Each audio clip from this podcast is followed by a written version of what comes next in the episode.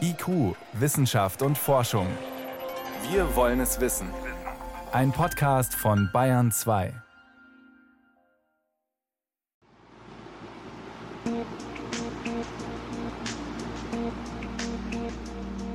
Der Ventilator summt, der Wind bläst, die Landschaft ist karg. Im Westen Islands, ein paar Kilometer außerhalb von Reykjavik, ziehen sich lange Metallrohre durch eine grüne Hügellandschaft. Neben einem dampfenden Geothermiekraftwerk steht ein weißer Container mit einem dicken Ventilator daneben. Hier testen Ingenieure, ob Technik helfen kann, die Sünden des fossilen Zeitalters wieder gut zu machen. Wir holen CO2 aus der Luft, nicht mit einem biologischen oder biogenen Prozess, sondern eben maschinell. Und technisch funktioniert das sehr gut. Christoph Gewald vom Unternehmen Climeworks möchte ein Geschäft draus machen. Mit Filtern Kohlendioxid aus der Luft holen und unter die Erde pressen. Eine Technik, die helfen soll, die Klimaerwärmung zu bremsen. Unklar ist, ob das je funktioniert. Aber Klimawissenschaftler wie Andreas Oschlis sagen, wir haben zu lange nichts getan, trotz aller IPCC-Weltklimaberichte nicht reagiert. Und damit sind alle Szenarien, die wir heute haben, nicht mehr in der Lage, ohne massive Entnahme von CO2 aus der Atmosphäre die versprochenen Klimaziele noch einzuhalten. Einfach wegräumen, wie Treibhausgase aus der Atmosphäre verschwinden sollen. Eine Sendung von Miriam Stumpfe.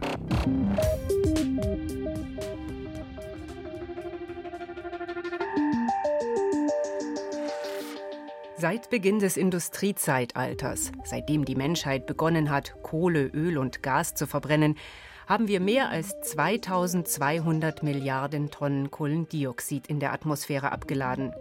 Die Konzentration des Treibhausgases steigt und heizt die Erde auf. Schon um 1 Grad Celsius ist die globale Durchschnittstemperatur gestiegen. Maximal 1 Grad mehr können wir uns leisten. Dann läge der Temperaturanstieg bei 2 Grad über dem Niveau des vorindustriellen Zeitalters. Für Klimaforscher die rote Linie, ab der die Folgen nicht mehr kontrollierbar sind. Um diese Grenze zu halten, darf nur noch ein begrenztes Budget CO2 dazukommen. Nach allem, was wir bisher kennen, sind die auch optimistischen Szenarien nicht in der Lage, alleine mit äh, Vermeidung da noch hinzukommen. Denn irgendwann ist ganz Schluss mit CO2-Emissionen. In der zweiten Hälfte des Jahrhunderts muss unsere Wirtschaft treibhausgasneutral werden. Dazu reicht es nicht, den Strom nur noch aus Sonnen-, Wind- und Wasserkraft zu erzeugen oder Autos elektrisch fahren zu lassen, betont Physikerin und Klimaforscherin Jessica Strefler vom Potsdam Institut für Klimafolgenforschung. Um eben diese Treibhausgasneutralität zu erreichen, müssen wir die Emissionen, die wir nicht vermeiden können, also zum Beispiel Prozessemissionen aus der Industrie, in der Zementindustrie entsteht CO2 im chemischen Prozess das können wir nur auffangen und geologisch speichern oder eben ausgleichen. Dafür brauchen wir die CO2-Entnahme. Das heißt, wir müssen Kohlendioxid aus der Atmosphäre entfernen. Das geht nicht nur mit Technik, mehr noch kann die Natur wohl helfen. Klar aber ist, wenn wir diese Wege nutzen wollen, müssen wir das planen. Lange war das eine Debatte in der Wissenschaft, inzwischen ist sie in der Politik angekommen. Es geht um Klimaneutralität das heißt, es muss nicht sichergestellt werden, dass es überhaupt keine CO2-Emissionen mehr gibt, sondern man muss, wenn es noch CO2-Emissionen gibt, alternative Mechanismen finden, wie man dieses CO2 speichern oder kompensieren kann. Das kann man durch Aufforstung machen und das kann man durch CO2-Speicherung tun. Angela Merkel beim Petersberger Klimadialog im Mai. Da hatten einige Staaten gerade begonnen, über Klimaneutralität als EU-Ziel zu diskutieren. Die Wortwahl zeigt, wie verführerisch die Idee der Klimaneutralität ist. Wenn wir das überschüssige CO2 wieder einsammeln, wie streng müssen dann die Grenzen für das CO2 sein, das wir noch produzieren? Klimaaktivisten gefallen die Zahlenspiele, die dahinter stehen, überhaupt nicht. But those numbers, they also rely on my generation sucking hundreds of billions of tons of your CO2 out of the air with technologies that barely exist. Greta Thunberg spuckte es der UN-Vollversammlung in New York vor die Füße. Die gängigen Szenarien, die Wege zu den Pariser Klimazielen beschreiben, gehen davon aus, dass zukünftige Generationen Milliarden Tonnen CO2 wieder aus der Atmosphäre holen. Negative Emissionen nennen Fachleute dieses Konzept. Auch im Pariser Klimavertrag sind solche negativen Emissionen vorgesehen. Aber wie soll das funktionieren? Geht es tatsächlich nicht ohne? Andreas Oschlies vom Geomar Helmholtz Zentrum für Ozeanforschung hat mit anderen Forschern aus Deutschland ausgewertet, welche Optionen es gibt. Egal, ob wir das sehr ehrgeizige 1,5 Grad Ziel anstreben oder 2 Grad Erwärmung zulassen wollen. Bei allen Annahmen, die wir jetzt über die Zukunft dieses Jahrhunderts haben, also dass die Weltbevölkerung sich weiterentwickeln wird, dass Lebensstandard steigen wird, dass äh, etwas Wachstum auch ist in der Wirtschaft, muss nach allen diesen Szenarien wieder aus der Atmosphäre zurückgeholt werden. Sonst überschreiten wir die Temperaturen. Und das sind also massive Mengen, für die wir keinen Fahrplan haben bisher. Aufs Jahr umgerechnet bedeutet das, Ende des Jahrhunderts müssen wir jährlich 10 bis 20 Milliarden Tonnen Kohlendioxid aus der Atmosphäre holen. Insgesamt sieht es sehr düster aus. Wir haben kein Drehbuch, wie wir tatsächlich die versprochenen Ziele einhalten. Wir wissen nur, diese Mengen sind gewaltig. Doch auch wenn das Drehbuch dafür fehlt, es gibt viele Vorschläge, wer alles mitspielen könnte. Bäume und Wälder. Die Natur als Helfer. Wir könnten zum Beispiel tun, was wir schon seit Jahrhunderten und Jahrtausenden tun: gezielt Bäume pflanzen, Wälder aufforsten. Das ist etwas, was wir gut kennen, was wir lange schon gemacht haben, wo wir sehr viel Erfahrung haben. Auch die Geografin Julia Pongratz von der Universität München betont. Die Aufforstung ist eine der großen, viel diskutierten Maßnahmen und das auch zu Recht. Also die Potenziale sind dort sicherlich mit am größten. Solange ein Baum wächst und größer wird, lagert er Kohlenstoff ein, in Wurzeln, Stamm, Blättern. Wenn er abstirbt und verfault, setzt er zwar wieder CO2 frei, aber im Ganzen gilt, solange ein Wald wächst, das sind im Schnitt 200 Jahre, gilt er als sogenannte CO2-Senke. Das heißt, er nimmt CO2 aus der Atmosphäre auf. Und man kann das mit Forstwirtschaft sogar unterstützen. Aus dem Holz der Wälder zum Beispiel Häuser bauen. Und wenn diese Produkte länger leben, als der Baum draußen im Wald das getan hätte, weil der irgendwann von selber stirbt oder eben einem Feuer zum Opfer fällt, hat man dort auch netto eine Senke geschaffen. Julia Pongratz hat mit anderen Wissenschaftlern ausgerechnet, weltweit könnten wir mit Aufforstungsprojekten 8 Milliarden Tonnen CO2 pro Jahr aus der Atmosphäre holen. Das wäre ein dicker Batzen von den 10 bis 20 Milliarden, die jedes Jahr nötig wären. Doch die Sache hat einen Haken. Es braucht riesige Flächen dafür. 8 Millionen Quadratkilometer. 8 Millionen Quadratkilometer, das ist auf jeden Fall etwa die Hälfte von den derzeitigen Ackerflächen. Wir haben 15 Millionen Quadratkilometer Ackerflächen, 30 Millionen Quadratkilometer Weide. Das heißt, man müsste entsprechend viel Ackerflächen freimachen, um eben diese Aufforstung durchzuführen. Aber das geschieht in diesen Szenarien, weil man eben sagt, man kann intensivieren und dann kann man landwirtschaftliche Flächen durchaus freimachen. Das heißt aber auch weniger Kleinbauern, mehr Landwirtschaft mit Maschinen, Düngern, Pestiziden. Das geht nicht ohne Konflikte um Land und wohl auch nicht ohne Gefahren für die Artenvielfalt. Und dann müssten wir auch noch dafür sorgen, dass die Wälder über Jahrzehnte und Jahrhunderte stehen bleiben. Man muss jetzt aber zunehmend auch überlegen, dass man eine Waldstruktur schafft, die eben auch mit zukünftigen Extremwetterereignissen gut zurechtkommt. Also die Dürre, Hitzewellen oder auch, dass beides zusammen dann auftritt, dann kombiniert eben mit Insektenausbrüchen. Das geschieht jetzt, das weiß man ja häufiger als in der vorindustriellen Zeit ohne Klimawandel. Und damit muss man natürlich auch planen. Also der schönste Wald nützt ihnen nichts, wenn er dann 20 Jahre später wieder zunichte gemacht wurde. Das heißt, je mehr Wälder wir schützen, je mehr wir auch wieder aufforsten, desto eher können wir darauf hoffen, dass sie relevante Mengen CO2 aufnehmen. Doch mit Aufforstung alleine sind die Klimaziele nicht zu schaffen. Zurück unter die Erde. Wie Technik helfen soll. Die Pflanzen, die für uns Kohlendioxid aus der Luft holen und den Kohlenstoff speichern, die könnten wir allerdings auch anders nutzen, erklärt Andreas Oschlies. Dann ist halt die zweite Idee, dass wir den Wald nicht stehen lassen, sondern die Biomasse wieder abholzen oder abernten und in Kraftwerken verbrennen, damit noch Strom erzeugen und dann aber die Abgase nicht in die Atmosphäre pumpen, sondern irgendwo entlagern in geologischen Speichern. Dafür würde man allerdings keine Wälder anbauen, wie wir sie kennen, sondern Biomasseplantagen. Beispielsweise Elefantengras, also ganz dichte Biomasseplantagen, die man dann in diesem Fall jährlich ernten würde. Es gibt auch schnell wachsende Bäume, wie Pappel oder den Tropen Eukalyptus, die man dann alle 7 bis 15 Jahre etwa aberntet. Unter der Abkürzung BECS ist diese Technik in die Klimaschutzdiskussion eingegangen. Bioenergie plus CCS, also Carbon Capture and Storage, unterirdische Kohlenstoffspeicherung. Das ist das zweite große Thema, was jetzt der Weltklimarat in den Analysen benutzt hat, weil es auch eine Technik ist, mit der man sich einigermaßen gut auskennt, bei der aber auch wieder diese gewaltigen Mengen am Ende, um auf diese eine Milliarde Tonnen bis 2030 und wahrscheinlich 10, 20 Milliarden Tonnen bis zum Ende des Jahrhunderts pro Jahr rausnehmen, schwer vorstellbar ist. Denn auch hier gilt, Biomasseplantagen brauchen Platz und treten in Konkurrenz zu Ackerland. Und sie brauchen Wasser. Auch das ein knappes Gut. Der Wasserbedarf wird sich wahrscheinlich verdoppeln im Vergleich zum heutigen Wasserbedarf. Da ist sie wieder, die Tank- oder Teller-Diskussion. Vor einigen Jahren galt die BECS-Technologie noch als große Hoffnung im Klimaschutz. Inzwischen bezweifeln Forscher, dass wir so in großem Stil Kohlendioxid aus der Atmosphäre holen können. Auch das Umweltbundesamt in Deutschland hat sich dagegen positioniert. Und es gibt noch eine Herausforderung, die CO2-Speicherung.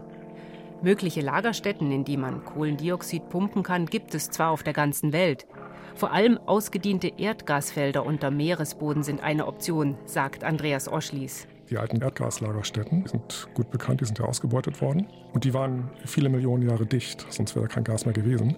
Also die konnte man zuallererst benutzen. Und die sind vor allen Dingen hier in Deutschland ja unter der Nordsee und in Nordeuropa auch. Und das sind ganz leicht zu erschließende Müllhalden für CO2. Norwegen zum Beispiel erprobt die CO2-Speicherung unter Meeresboden seit 20 Jahren und will in großem Stil einsteigen. Aber die Technik ist umstritten, vor allem in Deutschland. In Ketzin, nördlich von Berlin, gab es mal ein Forschungsprojekt dazu. Dort wurde CO2 in poröse Sandsteinschichten in 600 Metern Tiefe gepresst. Der Versuch lief erfolgreich, aber es gab viel Widerstand. Viele sorgten sich um Risiken fürs Grundwasser, Erdbeben könnten die Folge sein. Andreas Oschlies findet trotzdem, dass wir uns der Diskussion um die Technik stellen sollten. Der bisher nicht vermiedene Entsorgungsweg, wir pusten CO2 in die Atmosphäre, das ist unverantwortlich. Und wir weigern uns, diesen Müll verantwortungsvoll zu entsorgen. Und wenn man jetzt dort CO2-Speicherung ansetzt, sagen wir, machen halt, wir bauen Entsorgungssysteme, Müllhalden für CO2, die keiner gerne haben möchte. Das ist genau wie dem Hausmüll, möchte auch keiner gerne haben. Dann, denke ich, können wir diese Debatte wieder eröffnen. Bisher aber hat die Debatte eine Schieflage. Darauf weist Lili Fuhr von der Heinrich-Böll-Stiftung hin. Es sind vor allem Öl- und Gasunternehmen, die CO2 in den Untergrund pressen. Die Technik ist teuer. Sie lohnt sich nur dann, wenn man damit noch den letzten Rest Öl aus einem Ölfeld pressen kann. Enhanced Oil Recovery heißt das. Überall da, wo es CCS-Projekte weltweit gibt, funktionieren die ökonomisch nur, wo es als Enhanced Oil Recovery eingesetzt wird. Nur dann macht das ökonomisch Sinn. Im Moment lenkt es halt von dieser gigantischen Aufgabe ab und führt letztlich zu massiven zusätzlichen Subventionen, neuen Subventionen für die Öl- und Gas- und Kohlelobby. Und wenn die Technik nicht mehr in der Hand von Öl- und Gasunternehmen ist, wird sie viel Geld kosten. Trotzdem gibt es Länder, die auf Kohlendioxidspeicherung nicht verzichten wollen. Und auch Ingenieure, die mit ihren Ideen viel weitergehen. Auch sie setzen auf CCS und auf große Maschinen.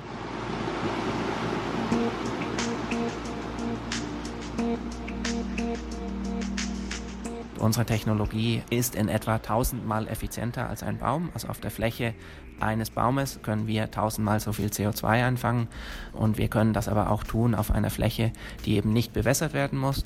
Christoph Gebald vom Unternehmen Climeworks hat Filteranlagen entwickelt, die Kohlendioxid aus der Luft holen können.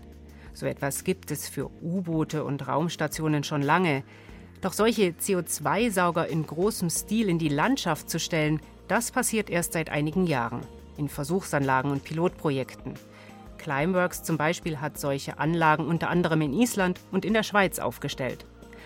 Auf einem weißen Schiffscontainer stehen riesige Ventilatoren, die Umgebungsluft ansaugen. Die fließt im Inneren des Containers durch einen Filter. Den Feststoff kann man sich vorstellen als Granulat, und zwar als ein sehr poröses Granulat. Natürlich braucht man eine ganz, ganz große Oberfläche, um möglichst viel CO2 binden zu können. Das CO2 bindet an die Oberfläche des Granulats, bis das Filtermaterial gesättigt ist. Wenn das der Fall ist, wird die Oberfläche erwärmt auf 100 Grad. Dabei wird das CO2 gelöst. Als reines Gas und dann kann man das wieder absaugen aus dem System und irgendwas damit machen. zum Beispiel unter die Erde pumpen, wie in Island, oder an Gewächshäuser und Limonadenhersteller verkaufen, wie das Climeworks in der Schweiz macht. Das nützt dem Klima wenig, aber dem Unternehmen bringt es erstmal Geld. Denn bisher ist das Verfahren unglaublich teuer. 600 Dollar kostet es, eine Tonne CO2 aus der Atmosphäre zu holen. Christoph Gebald aber glaubt, dass sie diese Kosten senken können, dass das Verfahren irgendwann auch einen Beitrag zum Klimaschutz leistet. Um ein Prozent der globalen Emissionen mit unserer Technologie aus der Luft zu holen, bräuchten wir 250.000 Anlagen. Hauptproblem aber ist, das sogenannte Direct Air Capture Verfahren benötigt riesige Mengen an Energie. Klimaforscher Andreas Oschlies zieht eine ernüchternde Bilanz, selbst wenn wir nur noch Restbestände von CO2 beseitigen müssten. Und wenn wir die jetzt nur durch Direct Air Capture wegnehmen würden, aus der Atmosphäre wieder rausfiltern würden, dann würde man den gesamten heutigen Stromverbrauch nochmal brauchen.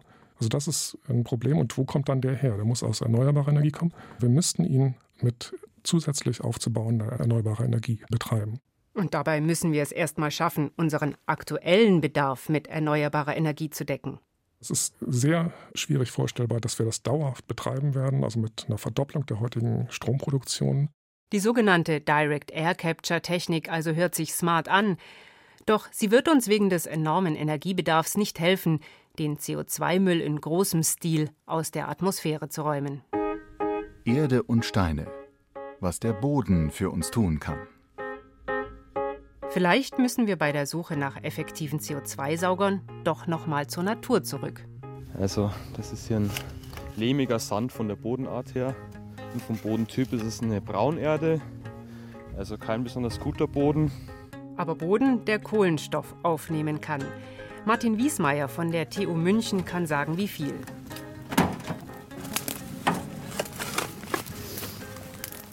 Zusammen mit Kollegen nimmt er Bodenproben bei Straubing unter anderem dort, wo sogenanntes Chinaschilf wächst, eine Energiepflanze, die dichtes Wurzelwerk ausbildet. Also man sieht hier an dem Bodenkern des Miscanthus Standorts, dass der humose Bereich, der Oberbodenbereich, sehr viel mächtiger ist. Also hier schaut es so aus, als würde da bis 40, 45 Zentimeter einfach sehr viel Kohlenstoff da sein, sehr viel Humus. Und das ist eben ja, das, was wir erwarten, dass wir auch in tieferen Bereichen eben höhere Humusgehalte im vorfinden aufgrund des intensiven Wurzelsystems. Je nachdem, was Landwirte auf ihren Feldern anbauen und wie sie den Boden bewirtschaften, bildet sich mehr oder weniger Humus. Je mehr Humus, desto mehr Kohlenstoff lagert der Boden ein, und der ist dann nicht mehr als CO2 in der Atmosphäre. Deswegen haben Länder und Privatinstitutionen bei der Pariser Klimakonferenz 2015 die sogenannte Vier-Promille-Initiative beschlossen. Das Ziel? Jährlich den Bodenkohlenstoff um 4 Promille anzuheben, weltweit. Das würde bedeuten, jedes Jahr rund 6 Milliarden Tonnen Kohlenstoff aus der Atmosphäre wieder in die Böden zu packen. Methoden gibt es viele. Gute Fruchtfolgen, also humusmehrende Kulturen anbauen, insbesondere Leguminosen, Kleegras, Luzerne, das sind also Kulturen, die sehr viel Kohlenstoff reinbringen. Also Fruchtfolge ist ein wichtiger Punkt. Dann gibt es innovative Methoden wie die Agroforstwirtschaft, also Kombination von Gehölzen mit landwirtschaftlichen Flächen. Was sehr viel Humus in den Boden bringt, ist eine Landnutzungsänderung, also eine Umwandlung von Acker zu Grünland. Der Ökolandbau hat nachweislich höhere Humusvorräte als konventionell bewirtschaftete Böden. Bei der Frage, wie viel CO2 die weltweiten Böden aber tatsächlich kompensieren können, gibt es sehr viele Unsicherheiten. Optimistische Schätzungen sagen 11 Milliarden Tonnen jährlich. Andere sagen nicht mal eine Milliarde. Es gibt noch weitere Tricks, um Böden zu CO2-Schluckern zu machen. Aus Pflanzenresten Biokohle herstellen und diese dann im Acker unterpflügen oder Felsen aus Steinbrüchen zu winzigen Splittern zermahlen und die dann auf Feldern und den Wäldern verteilen. Wenn die Steinchen verwittern, binden sie Kohlendioxid. Doch auch hier gibt es viele Haken. Die Bilanz ist ernüchternd. 10 bis 20 Milliarden Tonnen CO2 müssen wir bis Ende des Jahrhunderts jedes Jahr aus der Atmosphäre holen. Aber die Optionen haben alle ihre Probleme. Aufforstung könnte ein paar Milliarden bringen, aber je mehr wir aufforsten, desto knapper werden Ackerflächen, auf denen wir Nahrungsmittel anbauen. Energiepflanzen anbauen, sie verbrennen, damit Strom produzieren und das entstehende Kohlendioxid in den Untergrund pumpen, die sogenannte BECS-Technologie. Sie braucht ebenfalls viel Land. Dazu kommen Wasserverbrauch und negative Effekte von Monokulturen. Auf den Boden als Kohlenstoffspeicher zu setzen, ist eine Chance, auf die wir nicht verzichten dürfen. Aber wie sehr das die Atmosphäre von CO2 entlastet, ist unsicher. Technische Anlagen, die CO2 aus der Atmosphäre filtern, werden erprobt, doch sie fressen erschreckend viel Energie. Und die Idee, Kohlenstoff im Untergrund zu speichern, ist zwar bestechend logisch, schließlich bringen wir ihn dorthin zurück, wo wir ihn in Form von Kohle, Öl und Gas einstmals hergeholt haben. Aber es ist unglaublich teuer. Sprich, je genauer wir uns die Methoden zur CO2-Entnahme anschauen, desto unbequemer wird es. Theoretisch steckt in allen Potenzial, aber in der Praxis könnten die Nebenwirkungen zu groß ausfallen. Doch lieber die Finger davon lassen und uns damit abfinden, dass wir die Pariser Klimaziele auch mit großer Anstrengung nicht erreichen werden? Für Jessica Strefler vom Potsdam Institut für Klimafolgenforschung keine Option. Aber ein Grund, um immer wieder zu betonen, CO2-Entnahme ist keine Entschuldigung für unterlassenen Klimaschutz. Das ist wirklich ganz wichtig. Wir emittieren im Moment global 40 Milliarden Tonnen CO2 jedes Jahr. Die können wir nicht einfach wieder aus der Atmosphäre rausholen. Es geht wirklich nur darum, diese Restemissionen auszugleichen. Also Vermeidung ist das Aller, Allerwichtigste mit Abstand wenn wir wirklich 2050 treibhausgasneutral werden wollen, dann müssen wir jetzt schnell unser Wirtschaftssystem so umbauen, dass wir auf erneuerbare Energien umsteigen. Und wenn wir das weiter verschleppen, dadurch, dass wir Klimaziele verwässern, indem wir uns irgendwelche Aufforstungsmaßnahmen anrechnen, das macht das Ganze eigentlich nur schwieriger.